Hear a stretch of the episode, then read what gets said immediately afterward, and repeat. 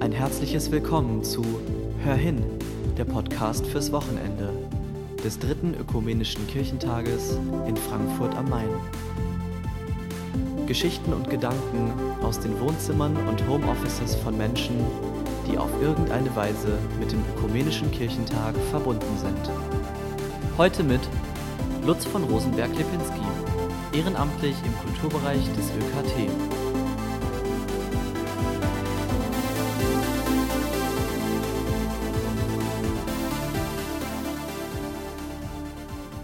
Nun hat der Mai begonnen und wir leben immer noch im Shutdown. Ne? Shutdown klingt nicht gut. Klingt so nach Gefängnis. Ne? In jedem Falle sind wir down. Ja. Down trotz weitestgehend herrlichen Wetters. Boah, das Wetter, boah, das ist vielleicht ein Segen. Eine Freundin sagte letzte Woche zu mir in bestem Berlinerisch, Corona im November, das hätte ich nicht überlebt. Hm. Die Einsamkeit nimmt bei vielen überhand. Weil selbst die banalsten Effekte versagen, nicht? beziehungsweise versagt sind, die einem sonst zeigen, dass man Teil der Gemeinschaft ist. Wenn man nicht mehr wirklich unter Leute kommt, ne, sondern Abstand halten und sich schützen muss. Das entspricht uns nicht. Wir handeln gewissermaßen wieder die Kultur. Das Gegenteil gibt's aber auch, klar, nicht? dass einem die anderen zu viel werden, dass es zu eng ist. Ja, vor allem Familien mit kleinen Kindern. Wochenlang gab's kaum einen Ausweg. Stattdessen drehen die Menschen dann zu Hause am Rad. Ja, Homeoffice und Homeschooling – Plötzlich hockt man rund um die Uhr aufeinander. Das ist ja furchtbar. Das ist wie wochenlang Weihnachten. Nur ohne Geschenke.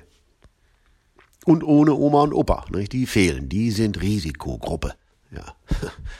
Ein schrecklicher Begriff der letzten Monate. Risikogruppe. Ja, als wären ältere Menschen eine Gefahr für andere. Risikogruppe. Dahinter lauert der neoliberale Gedanke, Einzelne definieren zu können. Nicht? Als Gefahr oder als Gefährdete. Und sie zu isolieren und die angeblich gesunde, kraftstrotzende, starke Mehrheit freilassen zu können. Welch ein Zynismus. Freiheit zeigt sich gerade darin, auch auf sie zugunsten anderer verzichten zu können.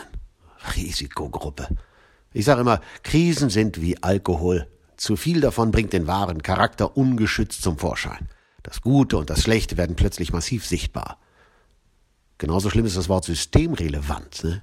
Wir kennen es aus der Finanzkrise. Damals wurde damit begründet, warum man im Handstreich private Unternehmen, Versicherungen und Banken mit Steuergeldern unterstützt hat. Und damit ist umgekehrt jetzt auch klar, dass Kunst und Kultur das eben nicht sind, systemrelevant. Veranstaltungen werden komplett abgesagt, Theater werden geschlossen, vermutlich monatelang. Und die Künstler stehen wie viele andere kleine Selbstständige vor dem Scherbenhaufen, der mal ihr Leben war. War ja nicht nur ihr Beruf. Statt Ausfallgagen gibt's Almosen und die Kulturstaatsministerin empfiehlt den Kreativen die von ihr sogenannte soziale Grundsicherung, die eigentlich Hartz IV entspricht. Das ist Verarmung, finanziell, aber auch gesellschaftlich. Denn vielleicht ist Kultur das menschliche Miteinander, der soziale Kontakt, das wirklich Systemrelevante, was uns zu Menschen macht, das Lachen, das Singen, das Sprechen, das Spielen, gerade in kultivierter Form, der Kunst. Und was ist mit unseren Kirchen?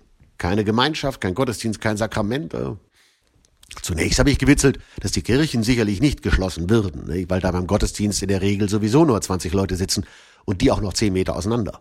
Aber nun nach Wochen, ja, angesichts der Entwicklung der Mitgliederzahlen der letzten Jahre, also vielleicht erleben wir ja wirklich gerade einen Vorgeschmack auf die Zukunft. Leere und geschlossene Kirchen, vielleicht zeigt uns das, worauf wir uns einstellen müssen. Nichts ist mehr selbstverständlich. Keine Struktur, kein Amt, keine Begegnung, kein Ritual. Und dann ist vielleicht eine Chance, ja, wirklich mal an der digitalen Infrastruktur zu bauen. Dazu gehört nämlich mehr, als seinen Gottesdienst mit der Videokamera auf YouTube zu stellen. Das heißt aber auch Menschen anders zu begegnen, ja, außerhalb der gewohnten vier Wände des sogenannten Gotteshauses und damit vielleicht auch erstmals auf Augenhöhe.